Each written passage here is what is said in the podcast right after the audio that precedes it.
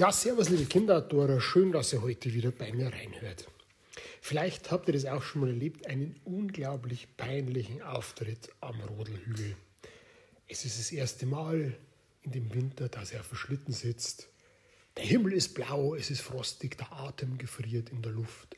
Viele Kinder sind unterwegs, Eltern stehen am Rodelhügel und ihr setzt euch zum ersten Mal auf euren Schlitten und mit Schwung schiebt ihr an und wollt dann runterflitzen, aber irgendwie bewegt sich dieser Schlitten nicht. Während die anderen super dahin gleiten, stockt euer Schlitten.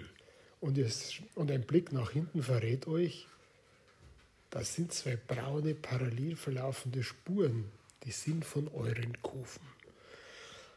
Ja, da hättet ihr ein wenig Zeit investieren sollen, um den Schlitten erstens auf Sicherheit zu überprüfen und zweitens zu präparieren. Und das ist wirklich ganz einfach. Macht es, bevor ihr zum ersten Mal den Schlitten aus dem Keller, vom Dachboden oder aus der Garage holt.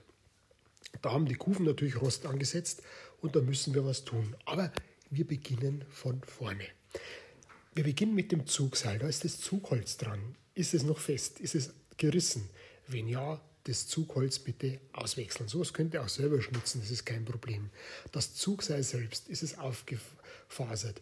Ist es gerissen? Wenn ja, weg damit und ein neues her, kein Luxus. Ist es noch fest verbunden mit der Zugstange am Schlitten? Wenn nicht, den Knoten wieder festmachen oder gleich auswechseln. Dann die Zugstange, schaut euch mal die an. Das sind links und rechts ist die mit zwei Schrauben festgehalten am Buchenholz ist die nur fest, wenn nicht, nachziehen. Schaut euch mal die Sitzbretter an von eurem Holzschlitten. Wenn da Schrauben oder Nägel rausstehen, das ist zum einen Verletzungsgefahr, da könnt ihr euch den Popo oder die Oberschenkel aufreißen oder eben auch die Kleidung beschädigen oder beides im schlimmsten Fall. Da gibt es nur eines, die Nägel wieder festnageln, die Schrauben wieder festziehen. Wenn die Schrauben oder die Nägel nicht mehr halten, einfach dickere Schrauben reindrehen ins Holz und das Ganze hält wieder. So, jetzt drehen wir unseren Schlitten um auf die Rückseite. Das sind zwei V-Verstrebungen aus Metall. Da rüttelt es mal dran. Wenn sich die bewegen lassen, dann allerhöchste Zeit hier nachzuziehen bei den Schrauben. Und jetzt kommen wir zum eigentlichen Herzstück von dem Schlitten, nämlich die Kufen. Und hier ist es wirklich ganz, ganz wichtig, bevor ihr überhaupt anfangt, bitte denkt dran, arbeitet immer in Fahrtrichtung. Also von vorne nach hinten, von vorne nach hinten, von vorne nach hinten, von den Hörnern nach hinten. Ganz einfach. Wieso? Wenn ihr da Pirouetten dreht mit der Eisenbürste oder mit dem Schmirgelpapier, dann kann es passieren, dass das, die Schneekristalle sich ansammeln und es bilden sich sogenannte Stollen. Dann bremst das Ganze. Deswegen ist wichtig, in eine Richtung das Metall, das Eisen der Kufen zu bearbeiten. Ja, und den Flugrost, der sich angesammelt hat, der kommt als erstes mal weg. Da greifen wir zu was ganz Groben, nämlich zu einer Eisenbürste. Da bürsteln wir das ab, aber immer in Fahrtrichtung. Wenn es gebürstelt ist ein, zwei Mal bei den Kufen, dann nehmt erstmal einen Lappen und fahrt drüber und schaut drauf. Uiuiuiuiui, was hat sich da im Flugrost angesammelt? Aber die Kufen sind immer noch sehr rostig. Deswegen beginnt erstmal mit einem groben Schleifpapier für Eisen. Ganz wichtig, Schleifpapier für Metall, nicht für Holz bitte. Das Ganze befestigt ihr auf einem Schleifblock. Im Notfall geht es auch mit der Hand und fahrt drüber über die Kufen drei, vier, fünf, sechs Mal. Bitte immer in Fahrtrichtung, von vorn nach hinten, von vorn nach hinten. So, jetzt steigen wir auf deutlich feineres Schleifpapier um. Auch wieder auf den Schleifblock klemmen und drüber gehen. Von vorne nach hinten, von vorne nach hinten, von vorne. Ihr kennt das Spiel. So, und jetzt am Schluss das ganz, ganz feine, das man fast nicht mehr hört. Und geht's drüber und auch wieder abschleifen die Kufen von vorne nach hinten, von vorne nach hinten, immer in Fahrtrichtung und wieder drüber gehen mit einem Lappen. Und eieiei, da ging auch nochmal ordentlich Rost runter. So, jetzt ist höchste Zeit, dass wir für diese Saison unsere Kufen vom Schlitten versiegeln. Wichtig ist, es gab mal in diversen Foren immer wieder dieses Gerücht oder diesen falschen Tipp, ja, tut Fahrradöl drauf. Bitte nicht. Ganz einfach, Fahrradöl ist auf Mineralölbasis. Das Ganze löst sich, wenn ihr durch den Schnee fährt, von den Kufen ab. ist dann auf dem Schnee, der Schnee schmilzt und dieses Mineralöl, dieses Fahrradöl auf Mineralölbasis sickert in den Boden ein. Jetzt wird sagen, oh, sind nur zwei, drei Tropfen, richtig. Wenn es aber mehrere hundert Leute auf dem Schlittenhügel machen, dann kommt trotzdem ein halber Liter zusammen. Das muss nicht sein. Deswegen bitte verwendet nur Wachs. Nur Wachs, das nicht auf Mineralölbasis basiert. Ja? Das gibt es. Es gibt auch spezielles Schlittenwachs. Da gibt es jetzt verschiedene Möglichkeiten. Dieses Flüssigwachs einfach drüber gehen, ein paar Mal einziehen lassen, dann kurz drüber polieren oder eben auch Heißwachs. Da arbeitet ihr dann mit dem Bügeleisen, natürlich nicht mit dem ihr eure Hemden und Hosen bügelt, um Gottes Willen. Tropft es drauf, das ordentlich gleichmäßig verteilen und entsprechend einarbeiten. Oder wie gesagt, es gibt auch spezielles Schlitten- und Rodelwachs. Das ist natürlich eine Klasse für sich. So, und jetzt seid ihr eigentlich gut vorbereitet. Helm aufsetzen, griffige Schuhe, Handschuhe, Skibrille und viel Spaß beim Rodeln wünscht euch euer Uli. Macht's es gut, vielen und Servus auf kinderautor.de. Ja, Servus, liebe Kinderautoren, schön, dass ihr heute wieder bei mir vorbeischaut. Gar mancher lernt's nie, das Fahren mit den Ski. Aber mein Franz, der kann's. So heißt ein alter Skischlager. Aber immer mehr Leute in Deutschland überlegen sie sich, vor allen Dingen Familien, ob sie zum Skifahren, zum klassischen alpinen Skifahren gehen. Und da gibt es eine sehr interessante Umfrage von YouGov im Auftrag des bayerischen Sportbekleidungsherstellers Schöffel. Da wurde gefragt, wie die Leute ihren Skiurlaub verbringen wollen. Und die Befragten gaben an, es waren 87 Prozent, dass der Winterurlaub 22-23 teurer wird und ziehen mehrheitlich ihre Konsequenzen daraus. Lediglich ein Viertel der Befragten gab an, gelegentlich in den Winterurlaub zu fahren und halten an den Plänen fest. Hingegen wollten 23 Prozent ihre Winterferien einschränken und 26 Prozent sogar streichen, weil es einfach zu teuer wird.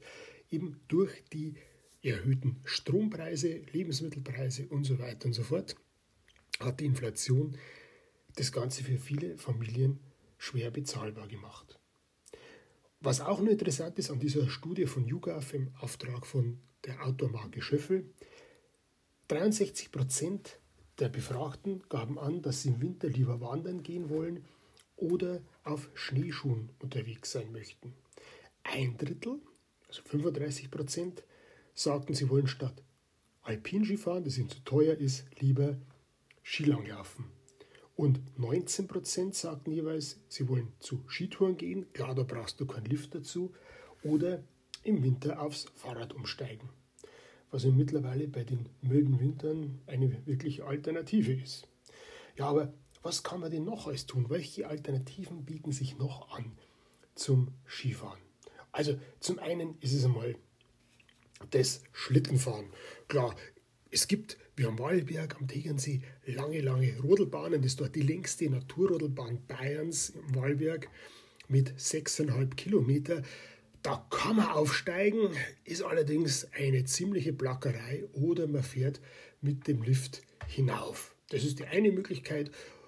Oder man sucht sich kürzere Rodelbahnen, die über das Niveau von einem Schlittenhügel hinausgehen und fährt dann mit der Rodel hinunter.